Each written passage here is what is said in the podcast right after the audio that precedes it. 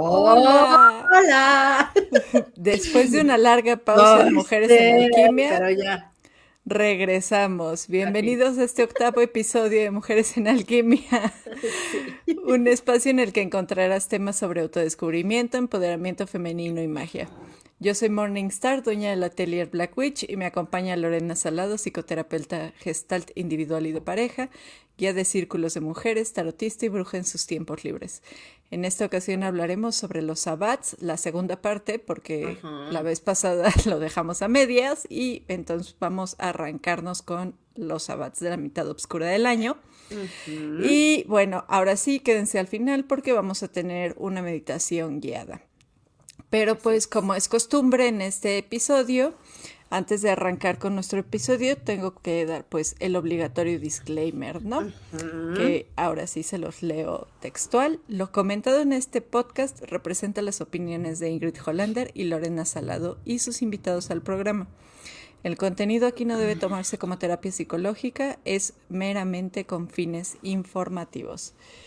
Y pues antes de arrancarnos con los cuatro sabbats que nos hacían falta, hagamos una recopilación de qué es un sabbat, ¿no? Bueno, este, como ya habíamos comentado en el episodio pasado, en las religiones neopaganas y paganas se solía utilizar estas festividades para señalar las estaciones del año. Son ocho festividades en total que se dividen en cuatro sabbats mayores y cuatro sabbats menores que suelen reflejar la vida de las personas, nacimiento, crecimiento, declinación, muerte y pues renacimiento, ¿no? Entonces, pues ya que recordamos un poquito qué son los sabbats, nos vamos a arrancar con los que en mi opinión son los más chidos de todo el año. Sí, porque sí. Son los de la mitad oscura y nos arrancamos entonces con la fiesta de Lamas. De Lamas, Lugnasad o la Misa del Pan. También le llaman los Juegos de Lug, las bodas de Lug, la fiesta del grano. y este, este sábado se celebra, em, es un sábado mayor que si recordamos, este, justo los sábados mayores son los que se celebraban, em, los que digamos que originalmente estaban en el calendario celta, ¿no? Entonces, es uno de los sábados mayores que se celebra el primero de agosto y que justo aquí ya empezamos como con todo, o sea, como con estos sábados que tienen que ver con la cosecha y que tienen que ver justo con, em, pues con, con, prepararnos, como, como bien decía Morningstar, para esta segunda parte del año, donde la misma naturaleza incluso ya empieza a decaer, ¿no? Entonces, eh, Lugnasat significa en la conmemoración de Lug. Eh, ¿Y quién es Lug? Pues bueno, Lug era un dios celta que tiene mucho que ver como con la prosperidad y tiene que mucho, o sea, Lug de hecho tiene que ver con, con la luz, tal cual, ¿no? Con la luz, pero en este sentido de fuerza, en este sentido de calor, en este sentido de, de esta energía, ¿no? Eh, a Lamas, o sea, el nombre de Lamas, porque pues ya mencionamos que tiene varios nombres, eh, se deriva de Loaf Mass o Misa del Pan. ¿Por qué? Porque en esta temporada ya se habían, ah, bueno, ya teníamos como los primeros granos, ¿no? Bueno, los granos de la primera cosecha, porque también em, no todo se cosecha igual, o sea, primero son los granos, luego son ciertos eh, tubérculos y ya el último eh, es cuando viene la cosecha, la última cosecha, ¿no? Con las calabazas y todo esto. Entonces, em, en esta primera cosecha se recolectan los granos y con esos granos se hace el primer pan, ¿no? Que se elabora con los granos de la primer cosecha. Em, y pues este es como un buen augurio también para dar gracias y se bendecía, ¿no? Em, esta celebración tiene que ver con el fin del verano. Ya habíamos visto que el verano es cuando la energía y el sol están como en su máximo. Y este, y cuando empieza a decaer justo todo esto es cuando se empiezan a preparar para el invierno, ¿no? Entonces, por eso eh, Lugnasad comienza con la primera, con la primera cosecha de los granos, ¿no? Em, en cuanto a su simbolismo, si vamos con todo el mito del dios, en este momento el dios ya está, ya está muriendo, se sacrifica por su comunidad em, para asegurar la supervivencia de esta por medio de la cosecha, ¿no? Y también algo eh, que es muy simbólico es que se celebraban los juegos de Lugnasado de Lug, que es cuando a los jóvenes de la comunidad eran como iniciados en la casa de invierno, ¿no? O sea, era como una prueba, ¿no? Para realmente ver si tenían la capacidad para poder cazar en invierno, porque pues era otra cosa, eso se come aparte, ¿no? Entonces, eh, se hacían una serie de concursos y pruebas justo como para que pudieran evaluar eh, esas habilidades, ¿no? Y que fueran los encargados de cazar en el invierno los que, pues digamos que pasaban estas pruebas, ¿no? Em, aunque en Beltane también se celebraban, eh, se llegan a celebrar las bodas de mayo y todo esto del hand fasting, también es una buena época en la que, en la que se hacen estas ceremonias de hand fasting o, unión de manos o casamientos, eh, tomándolo como la primer cosecha, o sea, ah, bueno, más bien con el significado de la primer cosecha es como esas em, relaciones que iniciaron en Beltane y que ahora ya dan un fruto que puede ser cosechado. Ah, eso se me hace bien bonito. Este, y eh, también otro simbolismo importante, porque el pan es como un símbolo bien importante en esta época, es que el pan y la levadura representan el misterio de la transformación y el cambio de la materia por el fuego, que ya habíamos hablado que Luz se relaciona con el fuego, ¿no? Esta transformación de la vida y eh, esta continuación, ¿no? De la misma.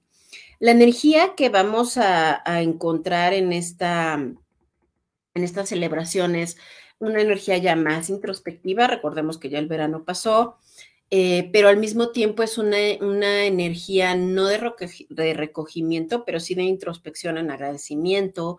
Es una energía en la que ya empezamos a prepararnos, también empezamos a ver qué hemos cosechado en el año, ¿no? Em, y eh, era como, eran también como ya las últimas celebraciones que se hacían al aire libre y todo ya para dar paso a, a una época más fría, ¿no? Y con menos luz.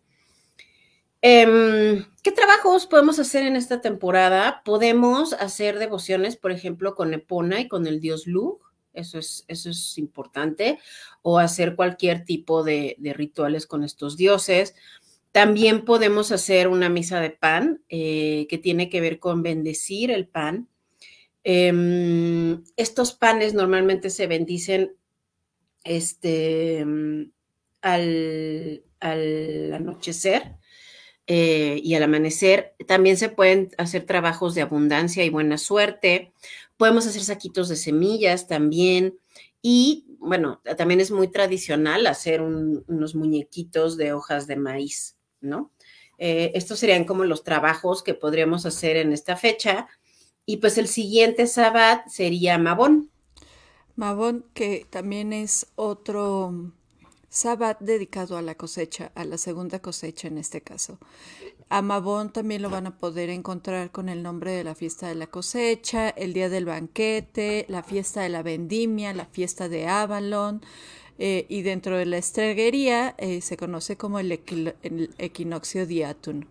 Eh, se mm. celebra normalmente en el equinoccio de otoño, cuya fecha es el 21 de septiembre, y pues bueno, como les comentaba, esta es la segunda de, tres cosechas que se celebran y es un tiempo también en donde el equilibrio entre la luz y la oscuridad ya es un poco más delicado y un poco más notorio, ¿no? Podemos comenzar a ver cómo las noches cada vez se van haciendo más largas, los días empiezan a ser un poco más cortos.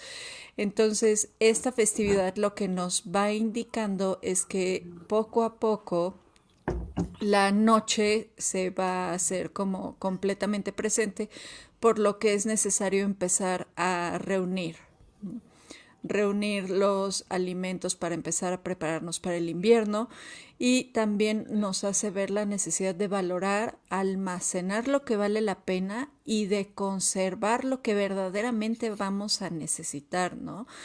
Es un momento especial en donde reconocemos lo que hemos cultivado, lo que cultivamos durante las primeras celebraciones, aquí ya es cuando empezamos a ver los frutos como tal, entonces hay que reconocer y dar gracias por todos los esfuerzos que dimos a lo largo del año para poder tener esos frutos.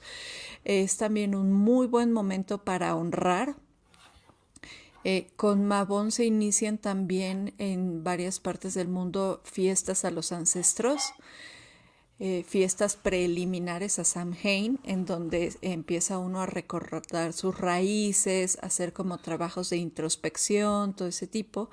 Entonces es un excelente momento para honrar y agradecer también al dios y la diosa en las tradiciones no paganas, ¿no?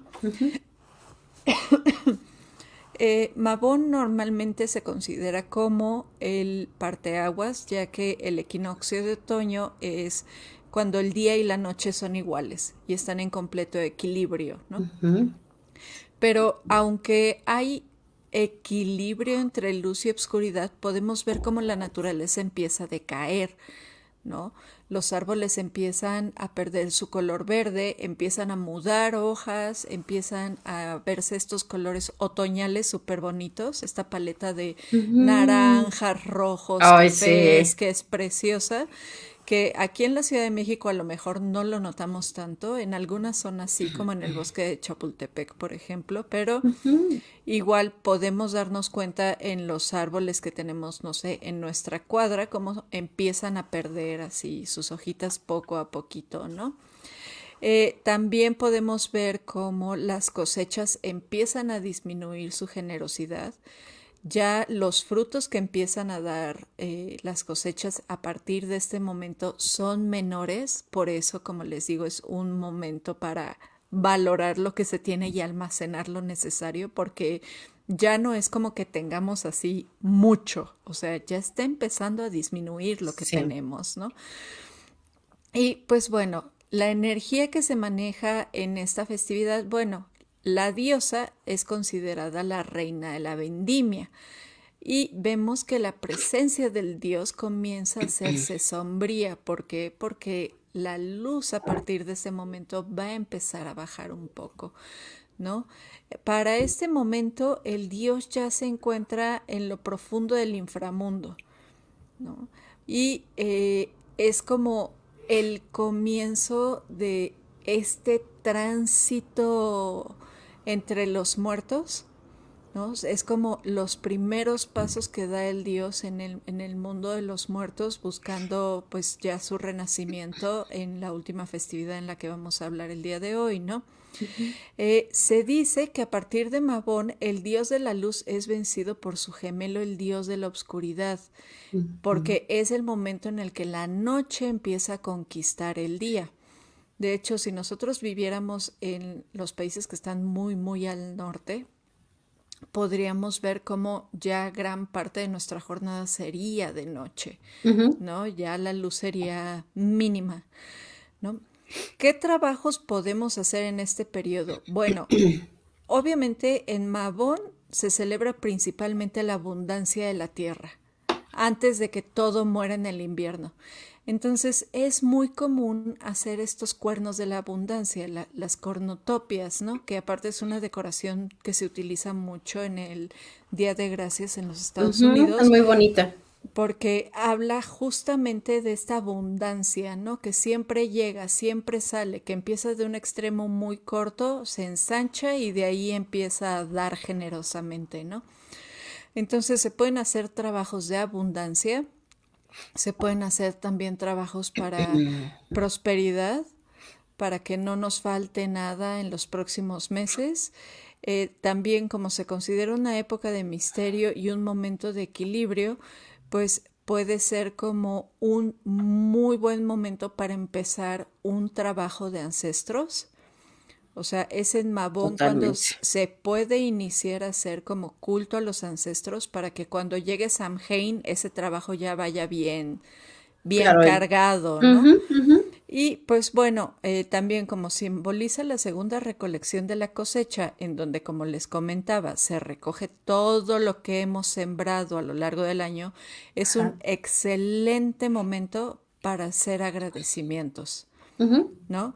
Para reconocer todo lo que hicimos y agradecer por ello. Y también es un buen momento para hacer un poco de introspección y decir, ok, de esto tuve mucho y de esto no tanto. ¿Por qué? ¿No? O sea, ¿qué hice en A que salió tan bien y qué hice en B que no salió bien? ¿No? Y como para poder replantear estrategias para mejorar en el siguiente ciclo.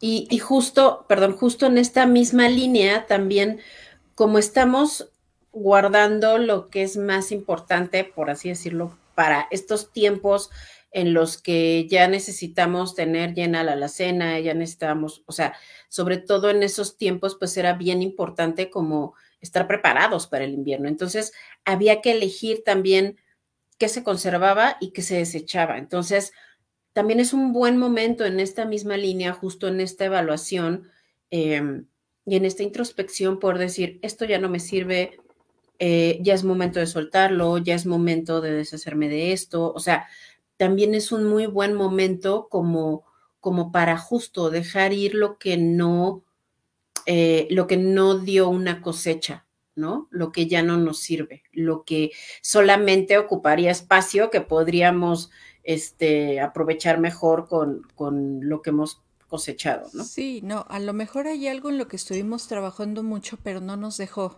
¿no? Eh, es un buen momento para aprender a soltar también. También. ¿No? Porque, porque eh, justo como vamos a hacer una revalorización de lo que vamos a necesitar eh, para el invierno, para la etapa más oscura del año, que es entra justo en el apartado de qué es lo que necesitamos conservar, ¿no? Entonces, puede que nosotros le tengamos, no sé, especial afecto a algo que hemos estado haciendo, pero que no lo hemos conseguido, ¿no? Entonces, es un muy buen momento para hacer introspección sobre si vale la pena seguir arrastrándolo o no. Y si decidimos seguir con ello, entonces hay que volver a replantearlo para ver qué estrategias hay que seguir para que dentro del siguiente ciclo pueda pues pueda dar frutos de la forma en la que hemos esperado, ¿no? Claro. Y bueno, llegamos a la celebración más chida de todo el año. sí. Es la mejor celebración que es Samhain. Sí, justo, como, como mi tacita. Este, sí, justo, o sea, eh, Samhain es la, pues es una de las fiestas también como más populares, es un sábado mayor, eh, y justo coincide con Halloween, o sea, el 31 de octubre, ¿no? Entonces tiene varios nombres, se llama Samhain, se le dice Samhain, Samonios, también se le conoce, bueno, es cuando se celebra el Día de Muertos, la última cosecha, la Noche de Todos los Santos, pero al final del día en todos estos nombres em, estamos hablando justo como de este tema donde, donde ya tenemos contacto con los muertos, tenemos contacto con los ancestros, ¿no? Algo que es bien interesante y importante mencionar es que para los antiguos celtas, el calendario no empezaba este, en enero, que el equivalente sería Imbol, que el calendario empezaba justo a partir de Soben, ¿no?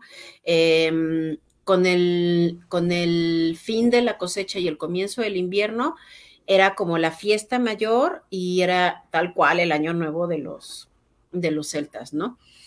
Em, a partir de esta celebración ya entramos de lleno en la parte más oscura del año, ya las noches cada vez son más largas, los días son más cortos, la temperatura ya baja, se están cayendo las últimas este, hojitas de los árboles, em, ya lo que faltaba por cosechar ya está almacenado, ya está guardado, ¿no? y se supone que todo lo que tenía que, prepararse para el invierno ya debería de estar listo.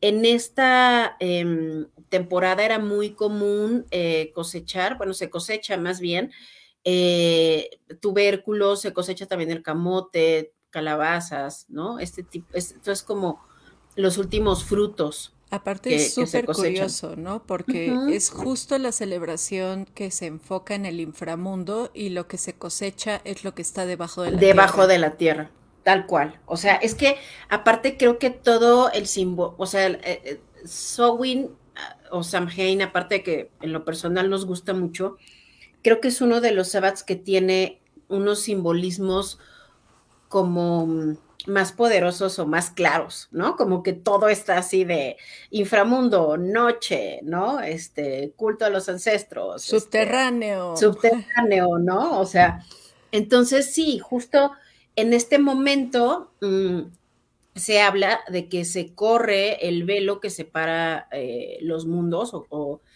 si queremos verlo como dimensiones, ¿no? Este, y esto permite que los ancestros regresen a visitarnos, ¿no? Esto permite que justo los, nuestros ancestros, nuestros muertos, em, busquen tener contacto con nosotros, ¿no? Em, en este momento, dentro de toda la simbología o el simbolismo, eh, la noche se fortalece y la, la, diosa eh, baja al inframundo para buscar al dios. Aquí en este momento ya el dios ya murió, ya está en el inframundo, y entonces la diosa baja para buscarlo. Y también en el arquetipo de la diosa sería el momento en el que, eh, si vamos con si, si, seguimos esta idea de la triple diosa, sería el momento en que la madre envejece y ya se convierte, eh, está envejeciendo para para pasar a la siguiente etapa en la que ya es una anciana, ¿no? Em, en esta época también em, se, acostumbraba a quemar efigies, eh, como aquí cuando quemamos a los, este... A los judas. A los judas, ajá, exacto, para desterrar el miedo, todo lo que nos atormentaba, era muy común como en casi todas las celebraciones, hay fogatas, entonces era, pero aquí la fogata toma un sentido eh, de destrucción, pero purificadora, ¿ok? O sea, como esta destrucción para, para poder justo desterrar todo lo que nos da miedo y lo que nos puede llegar a, afectar de alguna, de alguna manera, ¿no? Eh, algo también importante aquí, y que por eso digo que el simbolismo es riquísimo de esta época, se empieza a limpiar, a limpiar todos los, eh, los campos, ¿no? Aquello que ya no pudo ser recolectado, que no estaba en condiciones como para ser almacenado, este, se empieza a desechar, todo aquello que empieza a, a, pudrirse, se empieza, se empieza a limpiar la tierra para que ésta descanse y que a partir eh, de esta putrefacción y de, de estos desechos pueda eh, renacer a un nuevo ciclo, ¿no? Entonces, em, la energía que, vemos en esta época es justo de introspección, pero es una introspección que nos invita mucho, em, no tanto al agradecimiento, sino es una introspección que nos lleva también como a conectar con nuestras energías psíquicas, a poder también como hacer trabajo de sombra, ¿no? Eh, esta introspección que nos puede llevar también a, cruzar el cerco, ¿no? Eh, es esta introspección también de soltar y dejar ir, es esta introspección que nos lleva al oculto, también a reflexionar un poco acerca de la muerte. O sea, esa es la energía que realmente nosotros podemos eh, ver en esta temporada del año, ¿no? Em, ¿Qué trabajos podemos hacer? Podemos trabajar con oráculos, es una excelente eh, época para trabajar con oráculos. También si ya veníamos haciendo un trabajo con ancestros o si lo queremos em, concretar o fortalecer, es una excelente época para, hacerlo. También podemos hacer em, trabajos de destierro, también podemos, eh, se pueden hacer también, em, se pueden trabajar también calabazas, ¿no? Este, se hacen pues diferentes este, postres y guisados con calabaza, con la última cosecha. O sea, de hecho, si lo vemos, la, eh, el Thanksgiving es tal cual, ¿no? O sea, es un poco como justo esta, esta última celebración. ¿No? Eh, se queman las escobas y los cucharones que se consagraron en el año, justo como para dar eh, paso a algo nuevo. Y también otra de las, de las celebraciones que podemos hacer, los trabajos que podemos hacer, es una cena silenciosa. Em, esta cena, como su nombre lo dice, se lleva a cabo en silencio, pero la idea es que se dejan sillas disponibles con sus servicios, o sea, con sus platos, cubiertos, eh, honrando a los difuntos, o sea, es como guardándoles su lugar, ¿no? Para que cuando regresen vean que tienen un lugar, ¿no?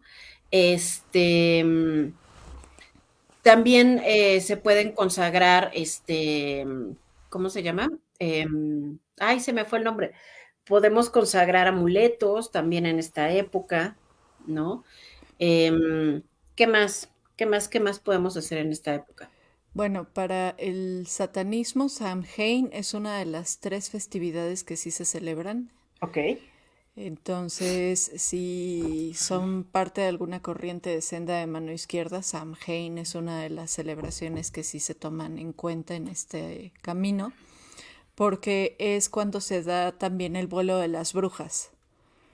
Como el, velo es delgado, que me encanta la expresión. Ajá, sí, sí, sí, sí, es delgado. Este, justo se puede hacer trabajo de cerco y el trabajo de cerco, pues obviamente tiene que ver con el plano astral, ¿no? Tiene mucho que ver con, con el famoso vuelo de las brujas, esta proyección que hacían en donde se desprendían de su doble, este tipo de cuestiones. Entonces también es un momento excelente para la proyección astral, el viaje astral, eh, todo lo que tenga que ver como con trabajo de oniromancia, por ejemplo, es un muy buen momento para hacer trabajo de oniromancia. Eh, lectura de oráculos, esta noche se utiliza muchísimo para lectura de oráculos. Puede que vaya desde lo más cliché, que es leer, bueno, charlar con Ouija hasta utilizar otro tipo de oráculos ya más específicos para trabajo con ancestros, como puede ser la lectura de huesos, chamalongos, el charm reading, este se utiliza también esta noche mucho para consagración de tarots o de runas o de juegos igual de, de oráculos de, enfocados para trabajo con ancestros. Eh, se recomienda también mucho, por ejemplo, si ustedes tienen un altar permanente para ancestros, que el servicio mayor del altar se haga en esta ocasión. Aquí en México es maravilloso porque tenemos el Día de Muertos. Claro. ¿No? Que se une mucho a esta celebración. Entonces, como mexicanos tenemos la muy buena costumbre de armar un altar temporal para ancestros, que es un súper altar en algunos casos, pero si ustedes ya llevan trabajando todo el año con ancestros, como les digo, este es el momento indicado para hacer el mayor servicio a ese espacio, ¿no? Y eh, pues igual como la energía es eh, débil, bueno, no, como el velo es débil o frágil. Se empieza a correr el velo. Ajá, se empieza a correr el velo. También es común que se utilice mucho esta noche como para hacer pactos con entidades, ¿no? Este, y que también el mundo férico tenga contacto con este lado, ¿no? Eh, había mucho la creencia, por ejemplo, al igual que en Beltane, que, que si estabas en un bosque y te encontrabas un banquete, no comieras, porque si comías del banquete era que estabas comiendo del banquete del mundo férico y pues ya te ibas a quedar atrapados con ellos toda la vida, ¿no? Este, que me encanta mucho porque aparte es una idea que retoma Guillermo del Toro en el laberinto del fauno, cuando la niña entra en el comedor donde está el, cuate este de, los ojos en las manos, que tiene ganas de comer todo, pero no come porque sabe que no tiene que comer. Sí, sí, no puede comer, ajá. Este, entonces, pues trabajo también en esta época con muchas deidades catónicas, ¿no? Eh, Sohar, Hécate, Anubis, dioses del inframundo, ¿no? Hermes también es, es, un, es una deidad este, liminal, entonces se puede utilizar también para hacer trabajos con Hermes. Eh, igual, si quieren armar, por ejemplo, botellas de bruja para protección. Buenísimas, sí, es un excelente momento para hacer botellas de bruja para proteger su casa. Que por cierto, ya viene la luna nueva y hay que alimentar las botellas de bruja. Si tienen Les paso el tip. si tienen botellas de bruja, recuerden prenderle su, su vela cada luna cada nueva. Luna nueva. Eh, y pues, ¿qué otro tipo de actividades pueden hacer? Eh, lo de la cena silenciosa en particular es una actividad muy bonita la verdad. No necesariamente tiene que ser silenciosa, o sea, se le considera cena silenciosa porque hay participantes que van a estar en silencio, dígase nuestros difuntos. Pero el objetivo de una cena silenciosa es de que aparte de que nosotros les montemos un lugar en la mesa, que nosotros estemos en la mesa recordándolos, ¿no? Entonces se genera esta bonita dinámica de, ay, ¿te acuerdas del abuelo y no sé qué, y bla, bla, bla? Y, y entonces es volverlo a traer, ¿no? Aparte de que su presencia está ahí, sabe que se le recuerda. Y es muy bonito ese dicho que tenemos aquí en México que a mí me encanta, que la verdadera muerte se le O sea, mm. que ellos no se van hasta que los olvidamos. Entonces, sí. ese es el punto de la cena silenciosa, ¿no? No olvidarlos. Y pues así es como llegamos a la última celebración de la rueda del año, que es Yule. También lo pueden encontrar como Yuletide, Yol, Yulebolt, eh, el Sol Invictus, el Alban Artroan, eh, en algunas ocasiones lo van a encontrar también como denominado como si fueran las fiestas saturnales. No es que Yule sean las fiestas saturnales, más bien las saturnales se celebran muy cerca de Yule y son unas fiestas muy importantes también. Y pues bueno, esta festividad es un Sabbat menor, se celebra durante el solsticio de invierno, el 21 de diciembre, y pues coincide en que es la noche más larga del año, ¿no? Esencialmente. Ya estamos de lleno en la época más oscura del año.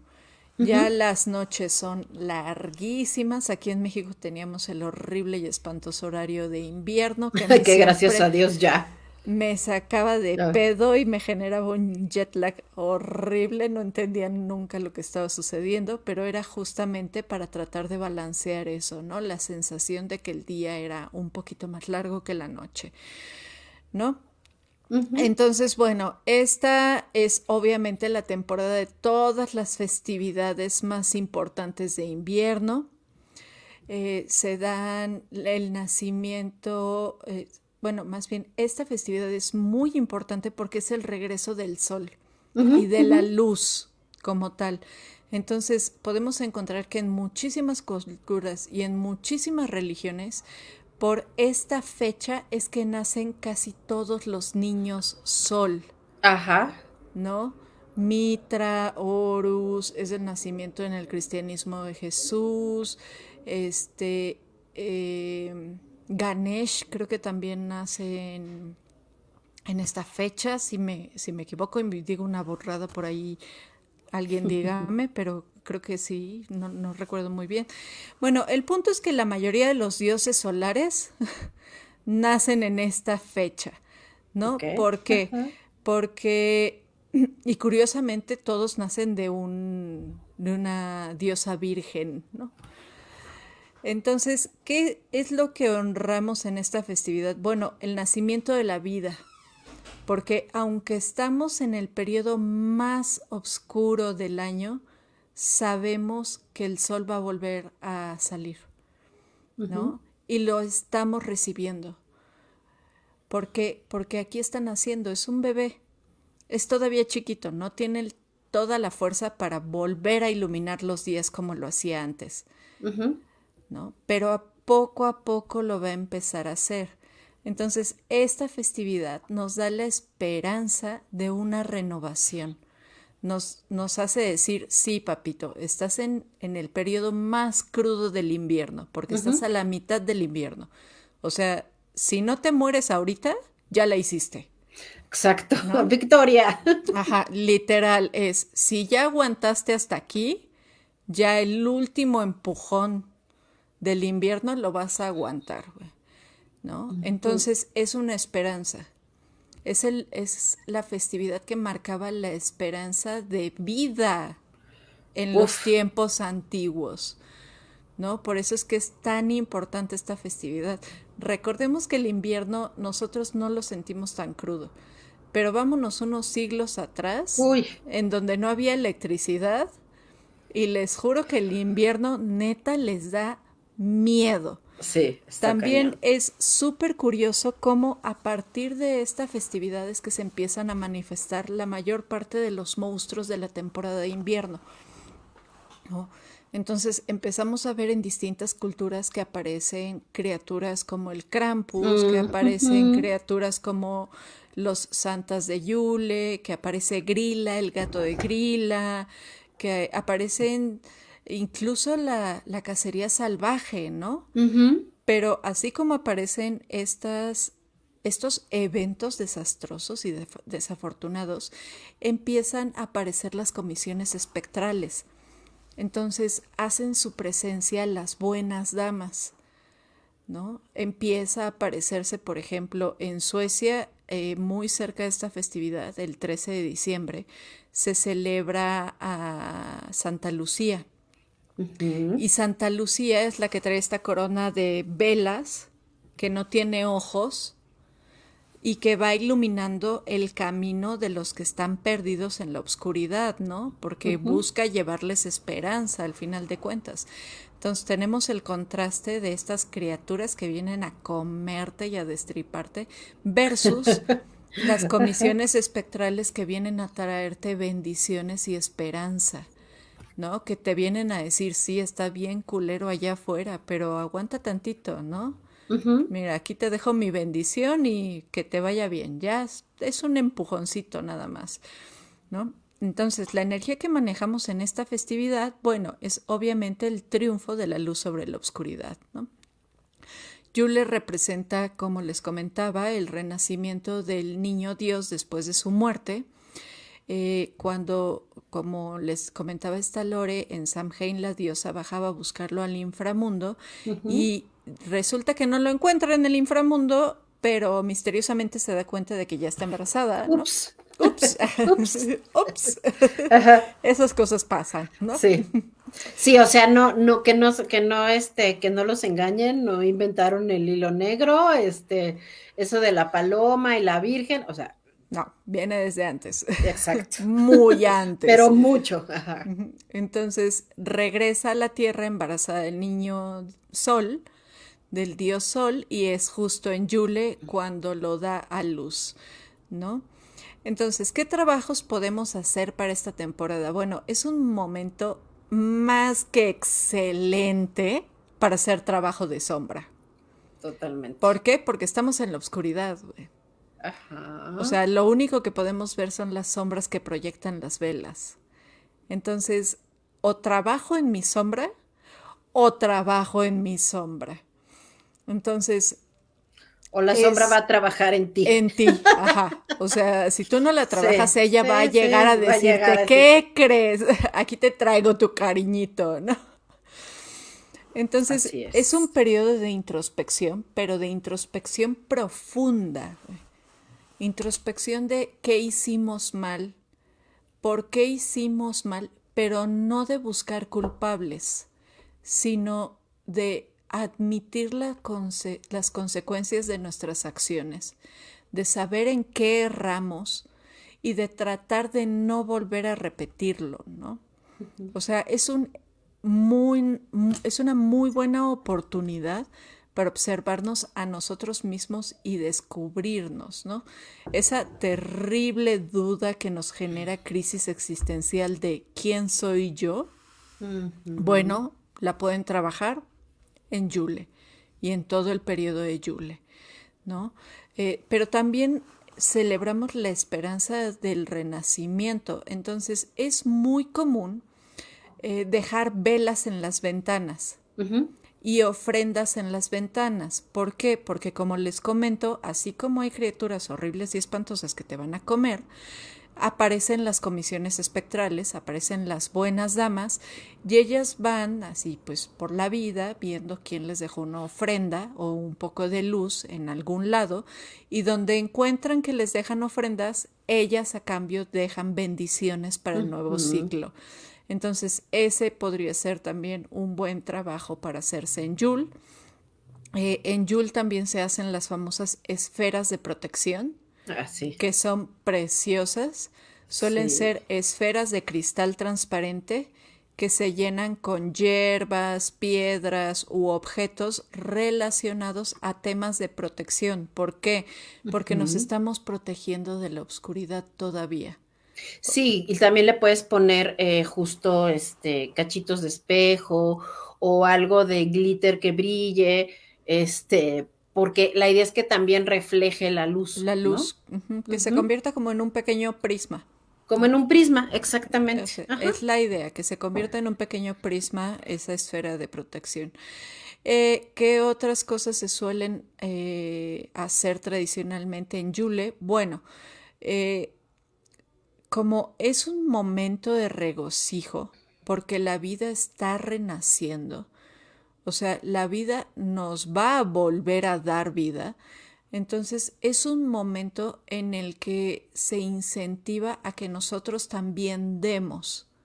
Entonces es muy común que se hagan intercambios de regalos entre miembros de una cofradía o de un coven. Y normalmente se regala lo que nosotros deseamos obtener el siguiente año. Por ejemplo, si yo deseo tener mucha abundancia el siguiente año, seguramente mi regalo va a ser muy dadivoso, ¿no? Si yo deseo tener amor el siguiente año, seguramente voy a regalar algo relacionado con amor, ¿no?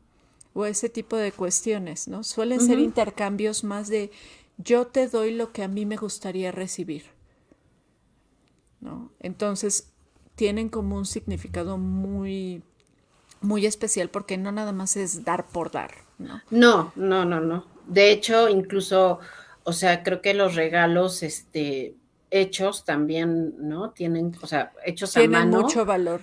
Tienen también como un valor extra, ¿no? En esta parte.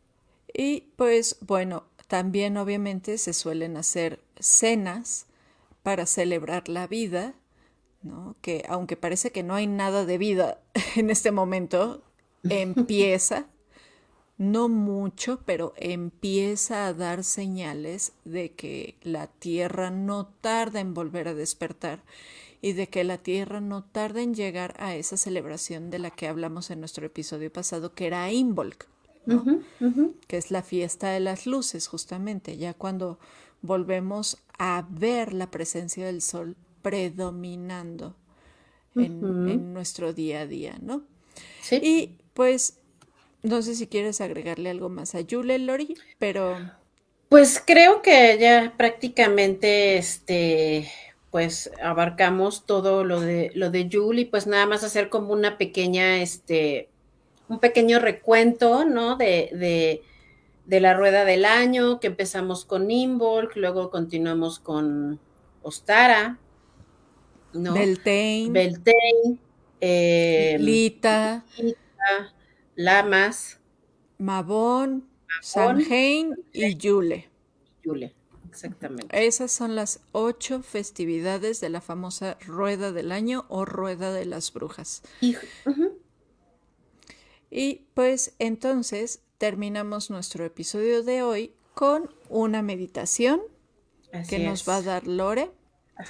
Entonces pónganse cómodos, Apáguense la lucecita, si se pueden apagar la lucecita, su espalda recta y relájense a gustito unos minutitos, ¿vale? Bueno.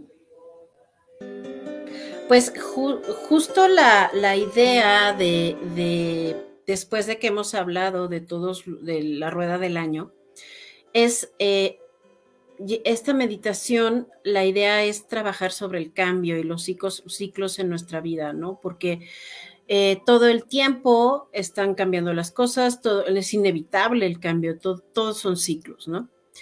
Entonces, bueno, con esta, con esta idea, les voy a pedir que cierren sus ojos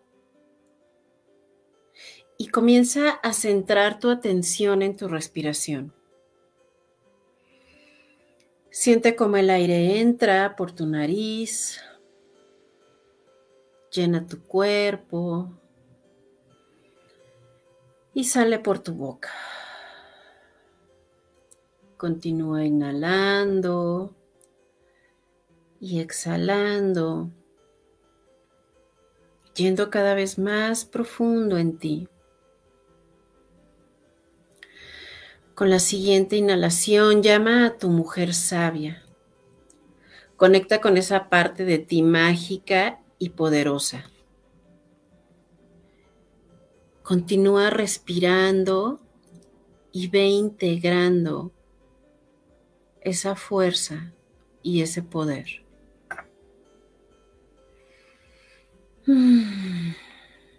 Ahora te voy a pedir que des un salto en el tiempo. Y vas a observar que estás en un lugar invernal.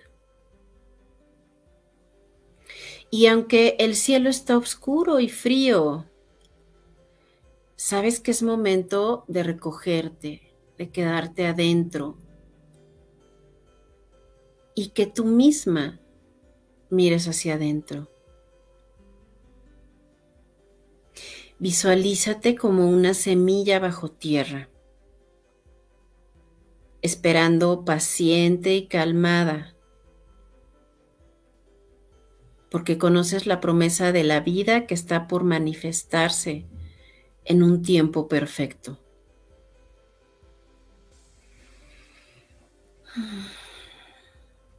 Continúa respirando y vas a comenzar a notar cómo poco a poco el clima va cambiando. Ya no cae nieve, ya el viento no es helado. Los días son cada vez más luminosos y cálidos y la tierra parece despertar. Ahora te observas y eres una semilla que está creciendo bajo la tierra. Tus raíces comienzan a salir y a extenderse. Eres potencia pura, preparándote para tomar la vida en el momento propicio. El tiempo avanza de forma natural, sin prisas, y de pronto te das cuenta que la temperatura ha cambiado una vez más, ya es más cálida. Y tú misma has cambiado. Ya no eres una semilla. Estás sintiendo el sol en tu cara. Eres una planta fuerte y alta que crece tratando de alcanzar el cielo. Ya no hay oscuridad y el mundo se llena de color y fragancias nuevas. La naturaleza vibra, en su esplendor y sientes la fertilidad de tu ser. Sientes la vida burbujeando dentro de ti. El tiempo sigue su marcha implacable y el sol brilla aún más, el calor aumenta y esa misma calidez vibra dentro de ti. Quieres gozar, quieres divertirte, quieres bailar. Es en el momento en que tu doncella sale a seducir al mundo. Te descubres hermosa y plena, con flores brillantes y fragantes que parecen la vida misma. Mientras llega otro momento, es el fin del verano. Sientes el sol en tu piel y te percibes en expansión, alegre, total. Observas y ya has dado frutos. Tus ramas están repletas de preciosos frutos brillantes y jugosos. Como si fuera un atardecer, ahora la intensidad del sol comienza a disminuir. Los días de manera casi imperceptible se vuelven poco a poco más largos. Te das cuenta que algunas de tus hojas comienzan a caer y tus frutos, ya han sido cosechados. Y así como la temperatura se va haciendo más fría, vas reconociendo y agradeciendo por esos frutos que fueron cosechados, por esos resultados. La noche ya es larga y oscura. Tus hojas ya se han caído y la tierra parece comenzar a morir. Pero lejos de sentirte triste, la conciencia de que esta muerte es necesaria para un nuevo renacimiento te llena de paz. Confías en la promesa de nuevas flores y nuevos frutos. El tiempo es implacable y el cambio es la única constante. La muerte es necesaria para el renacimiento, así como la oscuridad da paso a la luz. En esta certeza de renacimiento, sabes que volverás a sentir el sol, volverás a sentir el viento. Y que todo es solamente cuestión de tiempo. Inhala y exhala regresando a tu respiración normal poco a poco. Agradecete a ti misma. Y ahora cuando estés lista, abre tus hermosos ojos y ve regresando a este espacio.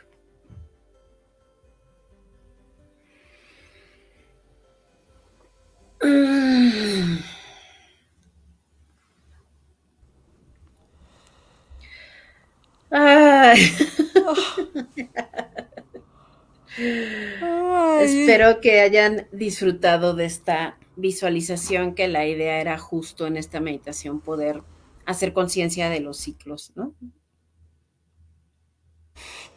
Estuvo muy buena. Pues muy bien. Yo sí la disfruté mucho. Pero bueno, con eso cerramos el episodio de hoy. Los invitamos a que nos dejen en los comentarios sus opiniones sobre los sabbats, si se han participado en alguno de ellos y sus experiencias. Aprovechamos también para hacer una pausa publicitaria e invitarlas a nuestro Patreon donde podrán encontrar dos niveles que les pueden interesar, que están enfocados en el programa justamente. El primero de ellos es el nivel Freya, que está enfocado en trabajo cíclico lunar. Este es como para ladies only. Ajá, exacto, sí. Porque son dos sesiones al mes, una en luna llena y otra en luna nueva, donde abordamos temas de carpa roja y círculos de mujeres. Y el segundo nivel, a donde los invitamos a todos los que les interese, es el nivel Bragi, en donde pueden convertirse en mecenas del podcast para que tengamos mejoras continuas. Y pues con eso terminamos nuestro episodio del día de hoy. Si hay algo que nos quieran compartir, eh, etiquétenos en redes sociales con el hashtag Mujeres en Alquimia. Los invitamos a seguirnos en todas nuestras redes sociales. Nos pueden encontrar en Facebook como Telier Black Witch y Lorena Salado Psicoterapeuta y en YouTube como Beyond Podcast o con nuestro nombre de usuario que es We Are Beyond 666. En Instagram eh, nos encuentran como Lorena Salado Psicoterapeuta, Mujeres en Alquimia, Atelier Black Witch y en Spotify o en cualquiera de sus plataformas de streaming y podcasting de preferencia, estamos como Mujeres en Alquimia Podcast. Así es. Si les gusta nuestro contenido, los invitamos a que nos compartan, ya sean con amigas, primas, hermanas, madres, a más mujeres que estén interesadas a saber más sobre cómo evolucionar lo que sienten y cómo lo sienten y pues también si conocen por ahí a un hombre que le interese el tema también. Saben que están más que invitados, ¿no?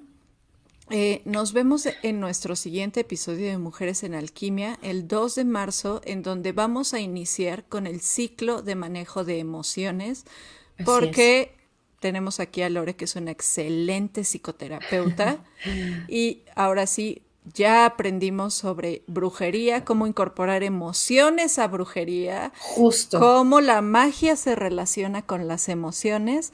Cerramos hoy con nuestro bloque más importante que son las energías que se manejan en los sabbats. Pero ahora sí nos vamos de lleno a emociones. ¿Qué son? ¿Cómo reconocerlas? ¿Cómo identificarlas? ¿Cómo trabajar con ellas? Y se viene lo sabroso, así que no se lo pierdan porque vamos a hablar de emociones y magia relacionada a las emociones. Entonces, hasta la próxima, mis Darkmores. Cuídense y nos vemos en la siguiente, ¿vale? Bye.